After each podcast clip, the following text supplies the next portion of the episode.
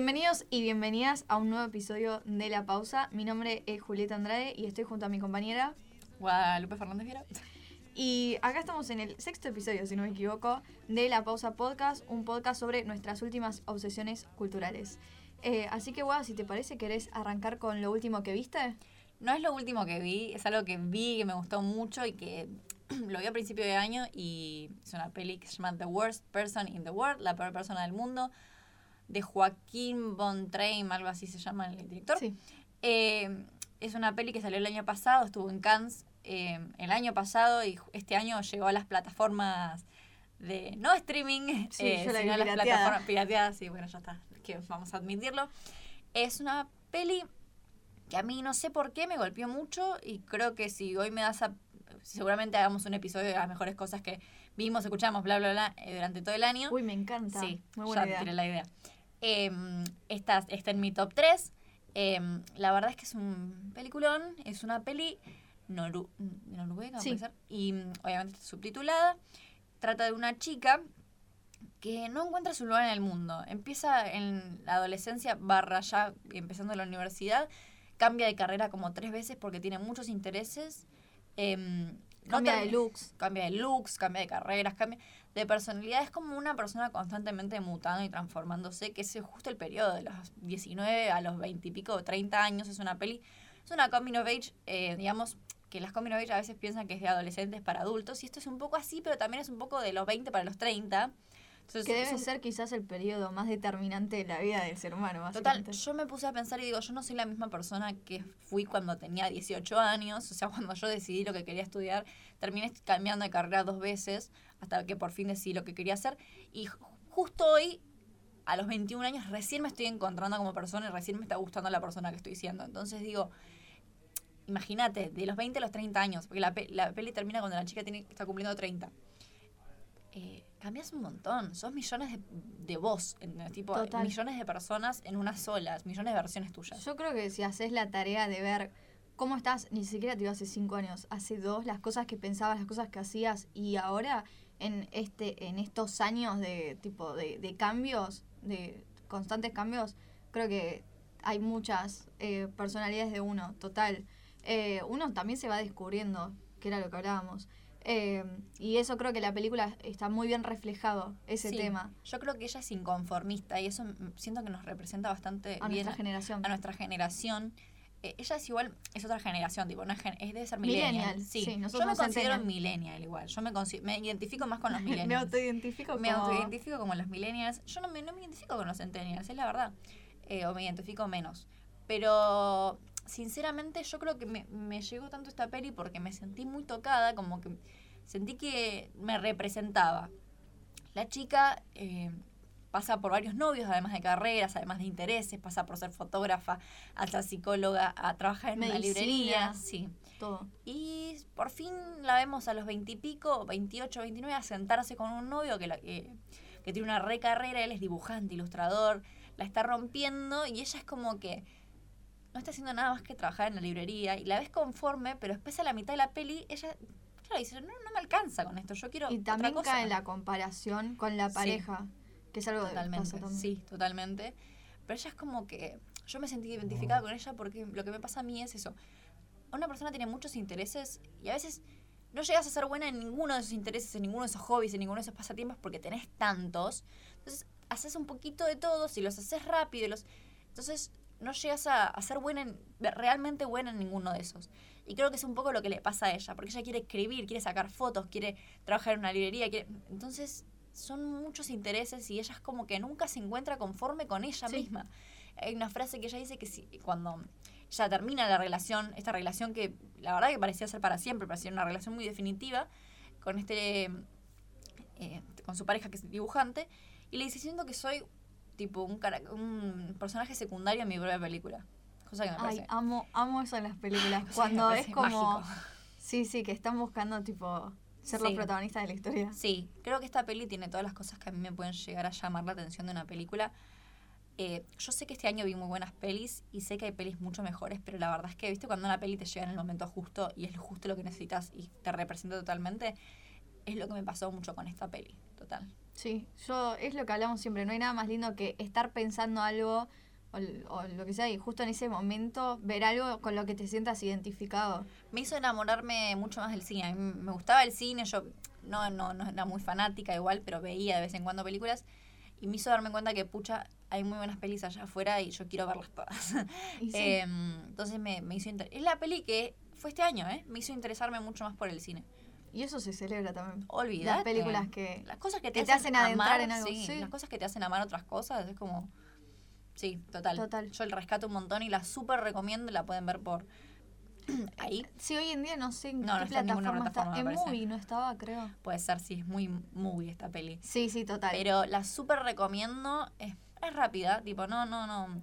Uno pensaría que Dura las pelis horas, nórdicas, viste, deben ser lentas y tortuosas. Y no, cero, cero parece. A mí me hizo acordar un poco a Franceja. Sí, total. Eh, o sea, con estilos muy distintos igual, en Sí. la forma de contar la historia, pero sí en la protagonista que está perdida, que no se halla en su círculo más cercano y también busca refugio ella constantemente, como en la gente con la que está, no solo en sus parejas. O sea, igual ella, no sé si tenía amistades también, porque en Francia tenía sí es, claro, No tiene amigos. claro, en Francia es justamente eh, Está sola. cuando rompe el vínculo con Sophie, con su amiga. Claro. Eh, Está sola. Lo que tiene distinto de Frances Ha es que Frances Ha se encuentra sola. Es como que Frances no, no odia la soledad y puede reconocerse y formar una personalidad eh, estando sola, digamos, sin Sophie, que es su mejor amiga. Cambio, eh, Renata, esta chica que es la, me parece que es la, se llama así la Sí. protagonista. Bueno, no me acuerdo. Sí, la nombre. actriz, sí. La Renata es la actriz, no sé si el nombre la protagonista, pero ella está sola, si no tiene amigos me refiero, pero eh, parece como si sus parejas definieran toda Su su, personalidad, personalidad, sus gustos, sus intereses, hacia dónde quiere ir. Esa creo que es la diferencia con Franceja. Claro, sí, y justamente si estás perdido y no tenés identidad, buscas en la gente quizás con la que- de la gente, sí. Claro, Y total. para encontrarte uno a vos mismo también está bueno depender de otros, pero al mismo tiempo está bueno depender de vos mismo. Sí. A mí lo que me gustan de, de los dos personajes es que el de Frances Ha me encanta porque es un tiro al aire, ¿viste? El personaje de ella es muy gracioso, pero el de Renata lo, lo sentí quizás... Yo, Es muy una seria. combinación de las dos. Sí. Es más seria, Es más seria. pero sí eso como de, de estar perdida y eso, y como autodescubrirse. Es una de esas pelis que te dejan reflexionando y esas pelis a mí me encantan. Imagínate, Coming of Age, de mujeres en sus 20, 30, que te dejan pensando, me parece un género increíble. Sí, total. Bueno, eh, yo te voy a contar lo que vi, que como Contame. vos decías, eh, yo este último tiempo me estuvo costando ver y leer, así que dije, bueno, no voy a recomendar algo que no me haya gustado tanto, voy a traer una peli que vi hace dos meses, pero bueno, eh, me gustó bastante y en su momento la quise traer, que se llama Celeste and Jessie Forever, que en español imagino que debe ser Celeste y Jessie para Por siempre. siempre. Claro. Eh, una peli del 2012 dirigida por Lee Tolan Krieger, que es el director de eh, El secreto de Adeline. ¿La viste con Blake Lively? Sí, Bueno, es ese director. Yo esa película la vi hace No mil me gusta años. esa peli, no, a mí tampoco, la vi hace mil. Y también otra peli que no es tan conocida que se llama The Vicious Kind.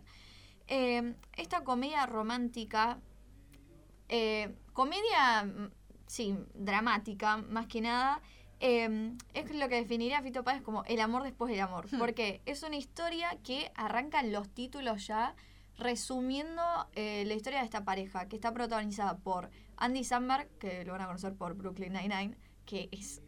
Yo no vi la serie, pero lo vi en películas de comedia, me hace cagar de risa. no, no. lo Uy. Dios, a mí me encanta.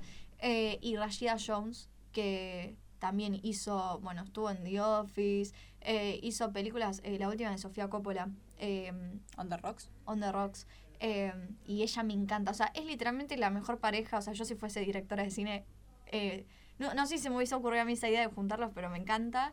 Eh, y bueno, ya en los títulos eh, resume eh, ellos una pareja que se conocen en la secundaria, se casan, todo. Bueno, parecería tipo todo la pareja perfecta. eh, se terminan las oraciones entre ellos, hacen chistes y se cagan de risa, todo, pero por alguna razón deciden divorciarse.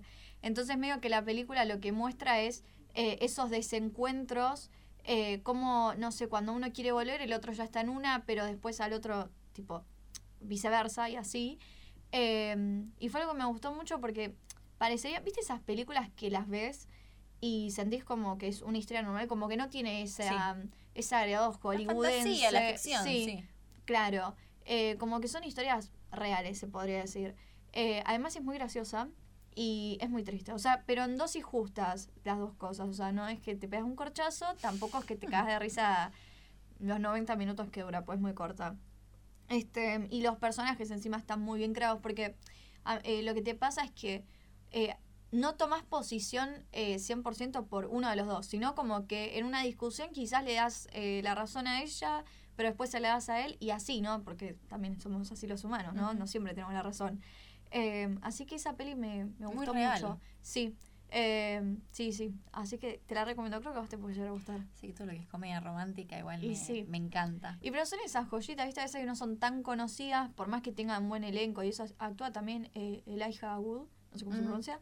Eh, no me acuerdo de quién más. Yo te voy a decir algo que Sí. no me cancelen, pero a veces las pelis más exitosas pueden llegar a estar sobrevaloradas para mucha No, gente. obvio. Porque a vos puede ser un exitazo y a vos no te llega. Tipo, por ahí a vos te llega una comedia romántica, medio pelo que. Y está bien. Sí. El arte es arte y para que le guste. no, para, que no- para que le guste y no le gusta a todos. O sea, tenés derecho a que te guste lo que te, a vos te Obvio. Y aparte es lo que dice Scorsese, que ya vamos a hablar de él hoy en este episodio. eh, el cine no se puede medir en métricas, en cuánto ganó una película en la taquilla este fin de semana, porque eso es otra cosa. Eso se lo dejamos a la industria, no al Claro. arte. A ver, yo creo que el arte es una forma. Quieras o no, todo vuelve a la forma de contar historias, ya sea literatura, ya sea cine, series, eh, arte visual, teatro. Son formas de contar historias. Distintas, distintos formatos, pero están contando una historia al fin y al cabo. Y por ahí esa historia no te resuena a vos. Las herramientas que usaron para contar esa historia no te resuena y está bien. Obvio. O quizás no es el momento y después en otro momento sí. Total, me ha pasado con millones de películas que Y hoy sí, en día obvio. son mis favoritas y en su momento no las podía ni terminar. Total. Bueno, eh, así que pasando a lo último que leíste, ¿qué trajiste? No voy a traer lo último que leí de vuelta porque mm, no estuve... eh, ¿Qué pasa? Octubre fue un muy buen mes de lecturas, muy bueno, tipo, creo que todos los libros que leí me encantaron. Sí hubo un libro que leí en noviembre que me gustó mucho, em, pero quiero traer uno que creo que leí a principios de noviembre, fines de octubre, que a mí me impactó. Y lo traigo también porque sé que vos lo estás leyendo porque te obligué, así que mm, Sí. eh, creo que da para charlar. Se llama La Mujer Helada de Annie Ernaux. Sí, ya sé que la gente que leyó el newsletter que vamos a sacar eh, sé, Hoy. hoy, el día que estamos filmando, eh, grabando esto, em, yo hablé de esta autora y es que tengo una obsesión. No importa, las cosas buenas Estamos se hablando- recomiendan claro, estamos 28 hablando veces. de nuestras últimas obsesiones culturales y yo creo que mi descubrimiento del año es esta mujer, que la voy a seguir leyendo y justo acaban de llegar los últimos hitazos. Yo me los voy a comprar. Ya le, le pedí a mi librería de barrio que me dicen cuando guada. Ya está, bueno, comeré arroz por los últimos dos meses del año. Están baratos igual, no están tan caros. Pero me los voy a comprar porque estoy obsesionada con esta mujer. Se llama Annie Ernaux, es una escritora francesa, es la última ganadora del premio Nobel. ¿Qué tienen los franceses que este año yo leí muchos franceses, hombres y mujeres? No me preguntes por qué. Tal vez sea porque son los, los grandes escritores autobiográficos del siglo, no sé. Em, Delphine de Vigan, Emmanuel Carrer, Ay, Dios del fin de vida. Annie Ernaux. Y Una que me falta y que voy a empezar a leer eh, dentro de poco, o sea, cuando pueda comprarlos para Navidad, los libros, eh, es Marguerite Duras, que también escribió libros bas- eh, basados en hechos reales o en su propia autobiografía, inspirados en su vida. Eh, bueno, los franceses son grandes haciendo esto. Toman historias de su vida y las convierten o en ficción o las llevan a, libros de no ficción, pero basados en su vida. ¿Qué hizo Annie Ernaux? Tiene una obra, tiene como 20 libros esta mujer, todos de su vida, de hechos que ocurrieron en su vida, de cosas que la marcaron. Eh, yo leí varios, les recomiendo varios en el newsletter que pueden ir leyendo. El que vengo a traer hoy se llama La Mujer Helada. eh, y es un libro un poco que cuenta su despertar como mujer, su descubrirse mujer. Empieza desde que ella es muy chica y ella va analizando a todas las mujeres que la rodean. Empieza con su mamá, que es su ejemplo. Su... Lo que tiene Annie Ernaux es que no vivía en una típica casa. Sus papás empezaron siendo albañiles y ascendieron a ser dueños de su propio almacén, cosa que para ellos era un montón. Seguían siendo de clase baja, pero para ellos era un montón, ¿entendés? Ascender de albañiles, de obreros, a... entonces no querían bajar esa clase social y siempre estaba el peligro de descender. Y eso los, los, los atosigaba, los volvía locos. El padre, bueno, hay un libro especial que se llama El lugar, que habla solo del padre. ¿Ese lo leíste? Sí, obvio. Eh, súper cortito. Este es un poco más largo, este tiene más páginas, Sí, el la 200 mujer tiene. Sí. Entonces ella ¿Qué pasa? En su casa, la madre era la que se encargaba no solo de las tareas de la casa, más que nada, tipo de limpiar y eso, sino que se encargaba también de, de, de atender el, El almacén. el almacén. ¿Qué pasa? Era un almacén café. Entonces el padre se hacía parte del café, de que era donde se sentaban los hombres a charlar y bla, bla. Y el padre era el que cocinaba y hacía bastantes de las tareas de la casa. Entonces ella vivió como que en una, en una casa trastocada de lo que usualmente se hacía en esa época. Entonces ella, eh, su amor por la escritura y la, la lectura nace con su madre, que en su tiempo libre siempre la veía se escondía leyendo un libro, como que robaba tiempo de todas sus tareas para poder Y leer. era ella la que le da las recomendaciones también. Sí, obvio, era la que le daba los libros, toma, léete esto. Em, y entonces vos la ves a ella analizando a todas las mujeres de su vida, desde su madre hasta su abuela, hasta su tía, su comportamiento, su forma de ser en el mundo. Y después la ves a ella creciendo, conociendo hombres, pero la ves a ella ascendiendo de clase social, gracias a una beca del Estado, ella puede ir a estudiar a una universidad bastante prestigiosa en, una ciudad de Francia, que no es París, es otra. Entonces, para eso, para ella es un cambio en la vida. Ella trata mucho durante en varios de sus libros el ascenso de su clase social, que para ella la marca mucho porque sus padres siguen perteneciendo a una clase baja y ella termina, no en una clase alta, pero es una clase media alta, intelectual, que los padres de pedo saben leer, ¿entendés? Em, y hablan un dialecto que es el patois, eh, o patois, y ella habla francés. Entonces a veces, por ejemplo, cuenta en el lugar que ella corrige al padre y el padre es como, bueno, no me corrijas. Tipo, Sí, yo, digo sí. como, yo hablo como hablo. Como que el padre no quiere crecer, ya está bien donde está. Bueno, entonces ella lucha con ese ascenso de clase social y se convierte en una mujer. Y ella ve todo lo que tiene por delante, todo el futuro, toda la carrera y se emociona porque ella es muy importante est- este nuevo mundo para ella, el mundo intelectual. Entonces ella empieza a crecer, empieza a pensar en todas las cosas que puede hacer con su carrera y bueno, pasa que se enamora. Y Para, ¿estás contando todo el libro ahora? no, yo voy a terminar, tipo. Se enamora y ella descubre lo que es de verdad ser mujer bajo la sociedad patriarcal. Porque la casa en la que ella vivía era muy distinta a la que ella en la que terminó viviendo, ¿entendés? Como cuando ella creció. Ya sé que vos todavía no llegaste, pero para que sepas. Yo voy por la mitad. Por Bueno. eso te digo, la parte del enamoramiento todavía no llegué. ella habla de ser mujer y de descubrirse mujer y de cómo ella eh, creció con una idea de, de mujer que se vio trastocada porque el patriarcado se, metió en el medio y dijo, esto, esto no es mi idea, esto no es lo que yo quiero. Entonces la ves luchando con eso y es simplemente increíble. Tengo todo el libro subrayado. Sí, no, literal, me lo prestaste y está todo, o sea, lo puedo asegurar yo. No, a mí lo que me gusta es cómo ella analiza el comportamiento de los hombres hacia las mujeres Mm. y cómo ella se va autodescubriendo, por ejemplo, no sé, con su cuerpo, cuando va creciendo, que es algo que nos pasó a todas, eh, y, y cómo va viendo cómo eh, despierta ese interés quizás en los hombres ya desde muy chica, ¿entendés? Eh, hasta esa parte yo llegué, ¿no? Todavía no llegué a la parte donde se va a estudiar y eso, o sea que todavía Sí. es muy adolescente. Por eso- no, no, que te juro ya, el el otro día me reenganché leyéndolo. Y mm, Sí. eso a mí me gusta mucho. me- eh, yo el otro que leí, bueno, Pura Pasión, que me encantó, pero antes viene el acontecimiento, porque Pura Mm. Pasión me parece que ya, ya era como más adulta. Sí, sí. Eh, y el acontecimiento era una Sí. joven, y es un libro que yo, eh, no sé si ya lo reco- habremos recomendado acá, pero si no, lo volvemos a recomendar. Sí, lo Porque es excelente, sí. Es eh, ella el aborto que, que se realiza cuando era muy joven eh, en Francia, cuando todavía el aborto allá No estaba no legalizado. estaba muy mal legalizado, visto. estaba penalizado, entonces eh, es ella contando no solo que tenía que pasar todo este proceso sola, porque la pa- bueno, no era la pareja, pero el chabón eh, no se había hecho cargo, sino también eh, enfrentar eh, una A posible penalización sí, y la, la mirada ajena de la Sí, sociedad en esa época, total. Es más, es muy gracioso porque ella le cuenta a un chabón en el libro este del acontecimiento, sí, me, me quiero, quiero ver si hay maneras de que yo no pueda tener este bebé. Y el chabón como se obsesiona, como si ella fuera un objeto de estudio, ¿entendés? Como que se, quiero saber todo, contame el chisme. Y es tipo, porque es rarísimo en esa época, que se sepa, que se haga tan... Bueno, yo a ella recomiendo empezarla por el acontecimiento o eh, de los que están publicados en Argentina lo haría por orden cronológico, que también está muy bueno. Yo empecé por pura pasión y me parece que no, no fue el mejor libro para empezar, pero bueno. Yo hasta ahora lo que más lo que leí de ella, que más me gustó fue La Mujer Helada, a mí me choqueó, creo que es el mejor libro que leí en todo el año. Eh, para aclarar, Annie Arnaud, lo que, ella- lo que me gusta de ella es que ella tiene muy fresco todo lo que pensaba en esa época de su vida. Pero ¿qué pasa? O sea, ella agarra un hecho de su vida, lo analiza, recuerda lo que ella pensó en ese momento.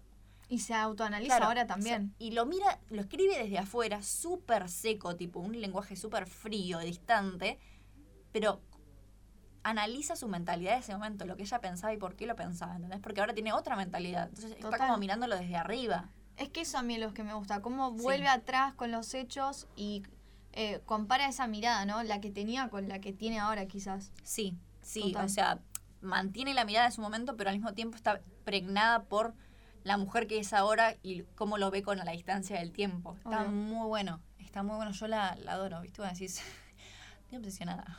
Sí, bueno, y vos me pasaste esa obsesión a mí. Ahora, yo traje otro libro muy distinto, este de fútbol, pero bueno, eh, también no lo leí este último mes, pero fue de las mejores lecturas de este año. Se llama Fiebre en las gradas, Fever Pitch. Es de Nick Hornby, que es el autor de High Fidelity, que es, o sea, si no lo conocen el libro, seguramente vieron la película. Sí. Eh, con o John la Cusack. serie. La serie, ¿la viste vos la serie? Sí, obvio, con ¿En serio? Kravitz. Ay, Dios, amo a Zoe Kravitz. Eh, ¿Qué onda que tienen esa serie? Igual es, sí, bueno, la decisión de Tiene una cambiar. campera de cuero larga, tipo Ay, tapado Dios, de cuero. no, pero esas rastas, Sí, boludo, o sea, no, me encantaría tener Estuve como onda. obsesionada durante todo un año con ese tapado de cuero buscándolo por todos lados. En serio, ya lo vamos a Sí. encontrar. Eh, sí, igual creo que me gusta más la película que la serie. La No serie la cancelaron la primera temporada. Sí, eh, pero porque acá no llegó, creo. Era de otra Sí, plataforma. Hulu. Es de julio, es verdad, acá no está. Bueno, eh, este libro habla sobre el deporte eh, y a mí es algo que me gusta mucho porque es un libro autobiográfico, ya que hablamos de las autobiografías. Eh, él eh, habla sobre su vida durante, sí, prácticamente toda su vida, desde su niñez hasta la adultez, eh, aferrada a su equipo de fútbol, que es el Arsenal eh, de Londres. Eh, yo el libro lo leí porque es muy conocido y... mm, ¿Por qué te gusta el fútbol? y porque me gusta el fútbol, claramente, me encantan, sí, los cuentos de ¿Pero cómo fútbol. llegaste al libro? Porque, tipo, de los de fútbol es de los más conocidos. Mm. Y acá no lo vendían, estar carísimo. Mm. Y lo traje por Book Depository y lo leí en inglés, que hacía un Mm. montón no leía en inglés y me cae de risa, lo entendí. Así que bueno, eh, sí, lo leí muy rápido. Bueno, eh, él es como que durante toda su vida va contando cómo el fútbol trasciende en sus hechos personales, por ejemplo. Eh, cómo tiene que, no sé, dejar de ir a un casamiento o de, no sé, ir a una cita porque hay un partido de fútbol. Como el chabón ya está analizando que, bueno, si en una semana juega el domingo a las 8 de la noche, bueno, no, más temprano, eh, a las 6 de la tarde, tipo, ya ahí sabe que no puede hacer nada durante esas horas, ¿entendés? Eh, que es algo que yo creo que cualquiera que le gusta el deporte lo va a entender. Entonces, por eso es muy gracioso, tipo, las situaciones cotidianas. Eh, bueno, y a mí lo que me gusta es que, tipo, como que él lo analiza con un tono muy humorístico. Es como una crónica de su vida, básicamente. Este, Atravesada por el fútbol. Atravesada por el fútbol, claro. Eh, pero él, hay algo que a mí me gusta mucho, es que habla como que el fútbol no es como una vía de escape, sino que es eh, una forma de ver la vida, en realidad. Tipo, como justamente eso que te decía, que trascendía, como una cosa afecta a la otra y así. Y hay una película que te la recomiendo, ya que Mm. hablamos de comedias románticas, que está muy buena, que se, llama Fever Pitch también, eh, que es con Drew Barrymore y eh, Jimmy Fallon. Sí, Jimmy Fallon es actor. Jimmy Fallon. Sí, total. Es del 2005 de los hermanos Farelli, eh, Bobby y Peter. Eh, y es muy graciosa. Y a mí me encantó porque nunca. No sé, la de Sword yo no la vi, boludo. La del fútbol yo no la vi. eh, pero nunca había visto, tipo, eh, como una comedia romántica con deporte. O quizás, no sé, los Yankees es más que nada, yo qué sé, el Fútbol básquet americano. o fútbol americano. Eh, no, igual acá es fútbol americano, ¿eh? Pero, Ah, ¿fútbol americano? Sí, sí, no es de fútbol, sí, bueno, pero pues los Yankees son Yankees. Pero no importa. Yo querría ver qué, seri- qué sentiría, eh, ¿cómo se llama? Nick Hornby eh, siendo argentino. No, es que, bueno, a mí lo que, no, no, que lo que me gustó es que quizás uno dice, no sé, como que esa pasión es solo nuestra, ¿entendés? Y no digo que nosotros no seamos los seres más pasionales en el mundo, coincido, pero bueno, en Inglaterra se siente mucho el fútbol también. Eh, y me gusta eso, como también habla que esa pasión es universal, o sea, se siente en cualquier parte del mundo, entonces eso está muy bueno. Me encanta. Yo creo que te puede llegar a gustar, porque para mí no es solo un libro para la gente que le gusta el fútbol Mm. o el deporte, tipo, A mí todo Lo lo, que vas es más, autobiográfico obvio. me vuelve loca, vos ya lo sabes. para mí te va a gustar. Y no es largo, creo que son 200 páginas, algo así. Muy bien. Así que bueno. Y ahora que estuvimos escuchando, claramente la. Swift. Sí. Em, bueno, estamos hablando. Arranca, Sí. tranquilo vos. Estamos, no, tranqui. Estamos hablando de Midnights de Taylor Swift. Yo lo, lo vengo escuchando desde que salió, o sea, creo que es la única cosa que vengo escuchando. Em, tipo, no escucho otra cosa. Tipo, no escucho otro álbum, no escucho otro artista, es lo único que vengo No, escuchando. yo venía escuchándolo bastante, porque cuando salió estuve escuchando ese y The Car. Y desde que fui al primaria esta semana, lo único que estoy Sí, escuchando fue los claro. Arctic y Lord, boludo. Bueno, me refería a que lo vengo escuchando yo, hace un mes más o menos que salió. Y sí, 21 de octubre. Bueno, y ¿sabes qué me pasa? Que pasé por muchas etapas. Al principio, la primera vez que lo escuché dije, "Mm", lo seguí escuchando, se me pegaron bastantes temas, y ahora que ya tengo la distancia de ya haberlo escuchado por un mes entero, me doy cuenta de que no me disgusta, pero totalmente me parece un retroceso en ¿Por su qué? carrera, porque lo siento muy 1989, muy Lover, muy Reputation, muy temas poperos. Y vuelve a las bases. Sí. No digo que esté mal, a mí me gusta, pero no me caló tan hondo ni me, me pegó tanto como me pegaron Folklore y Evermore. Sí, Yo creo que son discos muy distintos. Son distintos, pero Eh, por eso. que era cuando salió, yo te decía, tipo, hay que ver si llega a estar. Yo creo que también lo que pasa con la música, que era, lo hablábamos ayer, eh, que también son procesos, ¿no? Tipo, Obvio. a mí no me gusta, tipo, por eso te decía, tipo, lo tengo que escuchar bien, porque el día que se estrenó habíamos grabado un episodio y había escuchado dos temas, Anti-Hero y No Sí. on the Beach, y, y yo ya había hecho esa mención. Pero yo creo que Evermore y Folklore es como que uno los analiza ya con dos años que lo escuchaste mil veces. Obvio. Y coincido, para mí son de los mejores discos Pero que no hizo, digo que no me guste. Me gusta, pero siento que. Nada, yo, yo me, lo que más me gustó de Taylor fue. Eh, ¿Cómo se llama? Folklore. Fearless también me encanta. O sea, a mí me gusta Taylor. Me gustan todos los discos. Reputation. Pero, sí. Lover, por ejemplo, no es mi favorito. 1989 tampoco. Como que. Y siento que es muy de, de esa época. Si bien la- las ondas y las vibras y el mood board de lo que es el disco no es lo mismo, eh, es muy distinto de lo que venía haciendo. Me encanta que se reinvente. Pero me pasa que son temas que puedes ir escuchando en el auto mientras vas cantando y manejando. Literalmente yo el Claro. día que se estrenó fui a manejar y estaba escuchando el disco. Bueno, y vas cantando las canciones y es genial. Pero yo siento que a mí me gustan más los álbums como Folklore o Evermore, que los escucho con los auriculares sola en mi cuarto y la letra me llega y, y cuentan una historia. Yo siento que esto no está por, tan por ese lado y me decepcionó un poco. No digo que no me guste, No, pero me no, obvio. decepcionó. Sí, o sea, yo no sé Igual si, si viene en tour la voy a ir a comprar y me vendo mis riñones para poder ir a No verla. sé, igual con el quilombo que ayer en Estados Unidos con las entradas acá, sabes lo que va a ser una batalla campal, Sí. la apocalipsis. Pero, no, a mí lo que me pasó, primero me gusta mucho el concepto del disco, de que es como 13 noches, o 13, sí, tipo, medianoches, eh, con todos los pensamientos que ella le obsesionaron. eh, y eso quizás sí es como que va contando una historia. Eh, hay temas que quizás sí no están tan buenos. A mí por lo general todos me parecieron tipo, me gustaron. Los siete que agregó tiene bu- buenos temas, tipo The Great War, a mí me encanta. Me gustan, me parecen mucho más profundos los últimos temas que agregó, tipo la 3AM Edition, Ah, que sí. los primeros de, de la sí, edición puede normal. ser. Eh, sí, eso sí puede ser. Tipo Mastermind, em, Good Up, ¿Qué Shoot Up. temazo? Sí. Me Mastermind parece. igual es del original.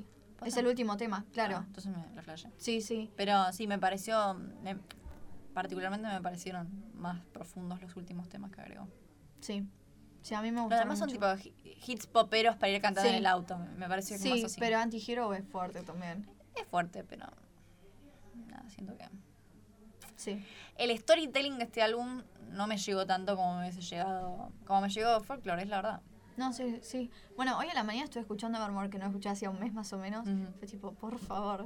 No, es increíble. O sea Aparte, gustan, esos dos sí. los sacó pegados. Sí. Y son muy parecidos. Y Evermore quedó como muy eh, Sí. eclipsado por Folklore Sí. y es un discazo también. Es un discazo que pasó bastante desapercibido. Yo creo que. Voy a decir algo: la mejor Taylor es la Taylor despechada. y ahora Eh, está muy Con enamorada. el corazón roto. Y ahora que está muy enamorada. ah, Me aburre un poco. Bueno, que No la, no, la quiero, no la quiero despechada, pero me, me gustan más esos hits. Siento que son más profundos, que dicen mucho más. Y acá es como, ay, estoy enamorada, tengo mucha suerte. Como que siento que son así los, los hits. ya la quería ver en la reina, ¿viste? No, pero bueno. eh, creo que yo creo que tengo un problema bastante serio y es que me gustan los, los discos de chicas despechadas.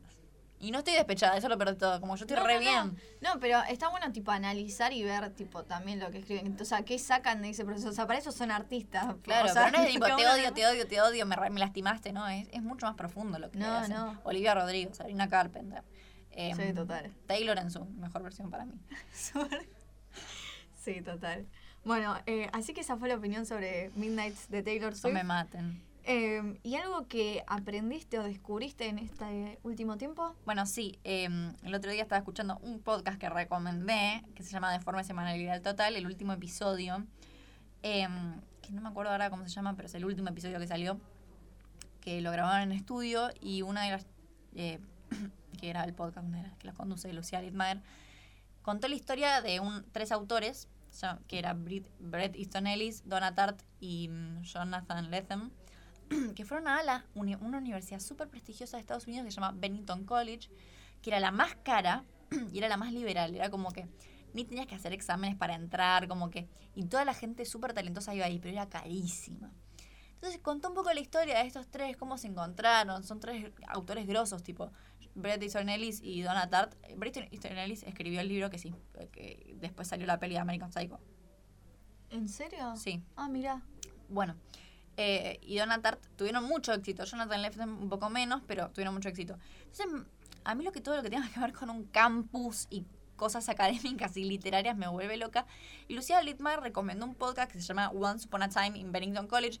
Y sí, vengo a recomendar algo que está en inglés porque soy así de, de anglófila, se llama. No sé, pero soy fanática y, y si lo pueden escuchar, yo lo súper recomiendo. Es un podcast, un documental sobre este colegio, esta college, este, esta facultad súper prestigiosa, llena de, de gente súper talentosa. Y después te cuento un poco la historia de cómo Bret Easton Ellis fue creando su éxito y después cómo Donna Tartt. Donna Tartt es la autora de The Secret History, El Secreto, es un libro muy bestselleriano, tipo muy bestseller que salió. Tuvo muchas ventas así de Ade- Academia, ¿viste? Bueno. Y mm, como, bueno, cuento un poco el la creación, pero era como súper mítico. Imagínate, Donna Tartt no era conocida por salir de fiesta, era como que se vestía súper distinto, eh, hacía fiestas de té.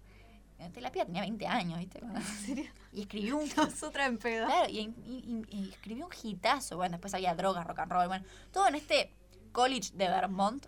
Y entonces Lo mejor de este, los dos mundos. este podcast, Once Upon a Time in Bennington College, eh, es un podcast documental con voces corales. Es la chica que está, una chica que está obsesionada con el tema como yo, que se estudió toda la obra de los autores y entrevistó un montón de gente. Tengamos en cuenta, el podcast fue grabado durante la pandemia, entonces muchas de las cosas que ella grabó, tipo gente que grabó, no se escuchan muy bien, el audio es medio malo. Pero está buenísimo. Yo recién por el segundo episodio ya estoy obsesionada con esta historia. Me gustan mucho los podcasts que cuentan historias y las documentan de forma súper original y creo que, no sé, me pareció como, estoy obsesionada. Hoy en día se está usando tipo los eh, los podcasts en formato tipo documental pero de escucha. Sí, me parece, me parece que... tipo series. Sí, me parece como que Spotify. bien usado, bien hecho. Yo tengo ganas de hacer algo así en algún punto de mi vida. Cuando tenga más Hacelo. recursos. Cuando tenga más recursos y más tiempo. Em, pero algo así documental de investigación hecho, tipo, me parece genial. Bueno, buena recomendación trajiste. Em, ¿Vos qué tenés? yo, ¿qué traje? Bueno, ayer fue el cumpleaños de Marty Scorsese. Mi único amor. Sí, eh, el director de nuestras vidas. Sí, bueno, es uno de mis El mejor director, punto. ¿Decís? Sí. Pasa que, bueno, Sorry, te la, objetivamente no, te la ser. discuto, te la peleo a muerte con garras y colmillos. pero- Objetivamente puedo llegar a coincidir eh, No- dentro no el de mi te- corazón. no, no el que Ah, más bueno, te guste, el mejor. El mejor sí puede llegar a ser. Sí, me- también. Bueno, no, no. Si Spielberg tiene unas películas que son un plomazo. El The Post, esa. No, es buenísima. ¿De Post, Wada? Embole. No, Wada, no. Ya que estoy periodista, es un embole. No, a mí me encantó The Post. Eh, sí, es, eh, la etapa última de Spielberg es más. es- West Side Story me emboló. Ay, yo la amé, Mm, West Side Qué malas actuaciones. Estoy esperando de Fablemans. No. Le tengo fe igual, pero. Sí, igual no. Yo entre Scorsese y Spielberg eh, me quedo con Scorsese. Yo también sí. estoy obsesionada con la mafia, tiene mucho que ver también. Pero no solo la mafia, uno se queda como que Scorsese. No, no, no, yo las conté, son cómo la seis, retrató. seis películas, creo. O sea, tenés El Lobo Wall Street, que no es de mafia, pero casi cerca. Tenés Goodfellas, Casino. em, ¿Qué más? Gangs of New York también. Eh, Gangs como- of New York, eh, The Irishman Mean Streets. eh, y Mean Street, sí, seis, más o menos. Sí, seis, cinco. Pero no digo que sea solo de mafia. A mí me gustan todas sus pelis, obvio. aunque no sean de mafia. Pero, A eso ¿cómo voy. filma? ¿Cómo adapta historias increíbles, o sea, eh, Es Dios. volví a ver es Dios. volví a ver el logo de Wall Street, la manera en que está filmada, por amor de Dios. Para mí sí, es de las DiCaprio, mejores sí. películas de la década pasada. Porque eh, resume muy bien a la sociedad contemporánea. Ay, total. Es. No, no. A ver, Eh, perdón, te interrumpo de vuelta. Sí. Yo sé que a vos te gustan mucho muchos otros directores más cercanos a tu corazón, pero no te estoy preguntando lo que te gusta. Te estoy diciendo objetivamente, Objetivamente. el mejor. Y no me vengas con Orson Welles y la... No, de Orson Welles igual no vi muchas Yo películas. vi Citizen Kane, me pegué el embole de mi vida. No me digan que es una obra maestra del cine, déjense de joder. No, bueno, y siempre la Obra maestra del cine es el logo de Wall Street. Sí. No, siempre la discusión está cuál es la mejor película, si El Padrino o El Padrino, el más vale. Yo me quedo con El Padrino, la disfruto mucho Y más. no porque me guste la mafia, porque. eh, no digo que me guste la mafia, es como que me obsesiona el tema, pero digo, no porque me guste el tema. eh, es- o sea, es, es increíble esa película. Es increíble. Y si Sí, dicen sí. Kane, no. Bueno, Perdón, seguí. Polémicas decisiones. No, está perfecto. Bueno, eh, como decía antes, Scorsese creo que fue el director que a, a muchos nos hizo adentrarnos y enamorarnos del cine. Yo, o sea, me acuerdo de, de haber visto películas de él y ahí empezar a meterme, porque ves, Sí. es la verdad, te, te copa lo visual, o sea, no, los seres humanos nos entra todo por los ojos. Yo me- Entonces vos ves algo sí. que es perfecto Mm. y tipo, Yo me enamoré del cine con Goodfellas y al mismo tiempo me enamoré de Robert De Niro. Y aunque ¿Quién tenga no se 80 enamoró de años, cuando- aunque tenga 80 años, yo le sigo dando. sí, Es un papucho. Mi sugar daddy, Robert De Niro. No me importa. Está re viejo. Nadie, no me importa. No importa, yo lo amo. Bueno, Chintanilla es un montón.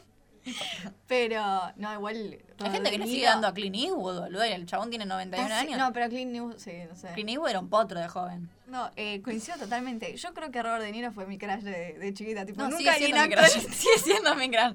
No importa, mi abuelo es un. ¿Cómo se llama la pelita que hizo horrorosa con Zac Efron? No importa, sí, yo quiero que.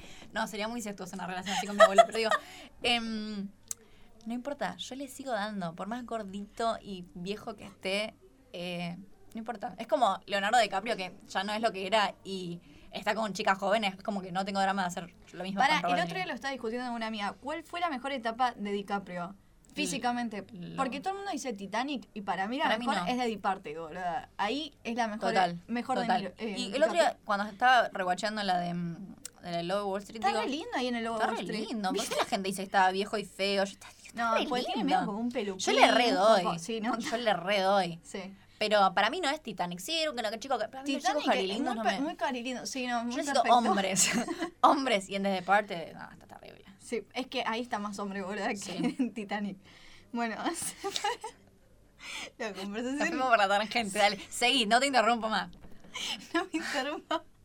Bueno, es que le diera hacer algo serio con esta cosa. No, perdón, seguí, no te No pasa no, nada. no. Bueno, entonces, eh, ya habiendo dicho todo este preámbulo, eh, lo que quería contar, que yo ya lo sabía, pero ayer me puse a investigar más para traer el podcast, es que él en 1990 crea eh, una organización que es estadounidense claramente, que se llama The Story of the Movies, que sí, hubo un montón de directores que además eh, colaboraron. Te tiro algunos nombres para que veas, tipo, nombres flojitos, Ujú. ¿eh? Woody Allen, Robert Altman, Francis Ford Coppola, Clint Eastwood, Stanley Kubrick, George Lucas, Robert Redford Stan- eh, y Steven Spielberg. O sea, tranqui de bueno. papeles la Sí, sí, organización. Eh, después ya en 2006 se sumó, por ejemplo, Paul Thomas Anderson, Wes Anderson, eh, Peter Jackson, Alexander Payne y en 2015 Ki- Christopher Nolan, que es un director que yo Perdón. aborrezco, pero no importa. Todos hombres igual. Y sí, bueno, pero la industria en su mayoría, Mm. en todos los ámbitos igual, son Sí, hombres. Eh, bueno, Hombres. sí. Eh, esta fundación eh, re- eh, recauda fondos y sensibiliza eh, proyectos de conservación de películas, además de crear programas educativos de cine. Por ejemplo, eh, más de la mitad de películas realizadas antes de 1950 se perdieron y solo sobrevivió un 10% de las hechas en Estados Unidos. Eh, antes de 1929. Eh, incluso las películas que son actuales también se van deteriorando y son necesarias eh, conservarlas. Por ejemplo, acá en Argentina no tenemos una cinemateca, por ejemplo. Entonces hay un montón de películas que nosotros perdimos porque no hay un lugar que acople todo eso. Y es algo que esto a Scorsese le interesa mucho. Entonces es eso también de no solo su aporte eh, al cine, al arte eh, que nos regala eh, haciendo películas, sino también el legado que él deja para encontrar todas estas películas que están deterioradas o perdidas y, que la gente les llegue y que eso no se pierda, pues es parte de la historia también. Bueno, desde la creación la fundación ayudó a salvar más de 600 películas eh, y la idea también es obviamente exhibirlas eh, y por eso él este año fundó eh, con el mismo nombre una plataforma que es gratuita, que sobre todo es para los jóvenes, ¿no? ¿Es donde Porque subió el último documental que hizo? eh, ¿qué documental? Hizo un documental, lo, sacó un documental hace re poquito, que yo te lo mandé por Instagram. ¿Sí? Sí, un documental, no me acuerdo sobre qué. Y la subí a una plataforma que yo dije, qué raro, yo esta no la conozco. Dije, no la miré No, el que último que, vi que tengo idea es el de Fran Lebowitz, pero ese está en. Netflix No, y no, es tipo este serie. es un nuevo documental que no sé si lo hizo o lo produjo. Ah, puede ser. No, porque Y que lo hizo, subió a una plataforma desconocida que todo el mundo lo podía ver. Puede ser. Lo busco mientras La verdad no sé, dale. Bueno, eh, y justamente, ¿no? Eh, el cine es educación y tipo, él lo tiene muy en cuenta esto y por eso eh, organizaba, por ejemplo, no sé, en, en determinado día, en cierto horario, eh, todos se juntaban a ver la película y después podían hablar con, si siguen existiendo, los directores de la película y los restauradores. eh, para hablar también de- del proceso de las películas y de la restauración. Así que nada, en el día de su cumpleaños, que fue ayer, que cumplió 80 años, me pareció una muy buena idea. Y también reestrena Taxi Drivers en cines. Uh. Hoy, ayer, Ah, bueno. película, película. sí, hablando de Robert De Niro. Eh, no esta es una peli que produjo, es un documental que produjo, que la subió, a- se llama Dreaming Walls, Inside the Chelsea Hotel, que me parece película, o sea, Ah, necesito que verla. me mandaste. Sí, necesito verla porque Claro, pero no lo hizo él. No, lo produjo. Pero lo subió a una plataforma que se llama Dreaming Walls. Dicen, it's now available everywhere. Lo voy a anotar. Pero, mm, nada. Ahora está haciendo eh, Killers of the Flower Moon. Sí, yo me tengo que leer el libro porque está inspirado en un libro de... mm, Nada, él hace muchos así pelis inspiradas en libros, que, Sí. cosas que a mí me encanta. Em, a veces son libros que no son tan buenos y él los retoma. Eh, así que me quiero. Pará, y hablando de De Niro, ahora acabo de caer, y de DiCaprio, es la primera, no, la primera película Sí. que él junta, me sí, parece. que lo junta a sus dos actores Porque fetiches. ellos ya habían actuado en una película que no me sale el nombre ahora. Sí, pero Él- él lo junta, junta a sus dos actores fetiches y si no me equivoco Sí. también lo metió a Joe Pesci. Sí, seguramente. Lo metió a Joe Pesci. Yo la flashé, probablemente la flashé, pero porque estoy tan loca. Em, ¿Lo metió a Clint Eastwood también? No, Te juro que flashé que lo metió a Clint Eastwood. Dije, ah, No. bueno, esto es un montón. no, era un montón. Ojalá, Ojalá. pero no. Amo los actores que los directores que tienen actores fetiche. Sí, a mí me encanta. Me encanta, me encanta. Bueno, yo una vez conté la cantidad de películas que habían actuado, eh, colaborado De Niro y, y Scorsese. Y estaban ahí nomás DiCaprio, ¿eh? De llegar a- al ¿Sí? número. Sí. Eh, Dios, los amo, a los tres. Sí. Así que, bueno, eso fue todo por el episodio de hoy. Eh, bueno, nos vemos en el siguiente episodio. Eh, nos pueden encontrar en nuestro Instagram, que es eh, la pausa podcast, guion bajo. Eh, a Guada la pueden encontrar en arroba guaditale en su Instagram y a mí en arroba cine colateral. Y se pueden suscribir también a nuestro newsletter, que ahí tienen el link en Instagram. Eh, gracias, Guada. Eh, Gracias y a vos, gracias a nuestro operador Mondo. Gasparotto, que siempre nos olvidamos de agradecerle. Gracias, Mondo. Eh, así que bueno, nos vemos en el siguiente episodio. Gracias por escuchar. Stuck around St. Petersburg when I saw it was a time for a change. Killed the Tsar and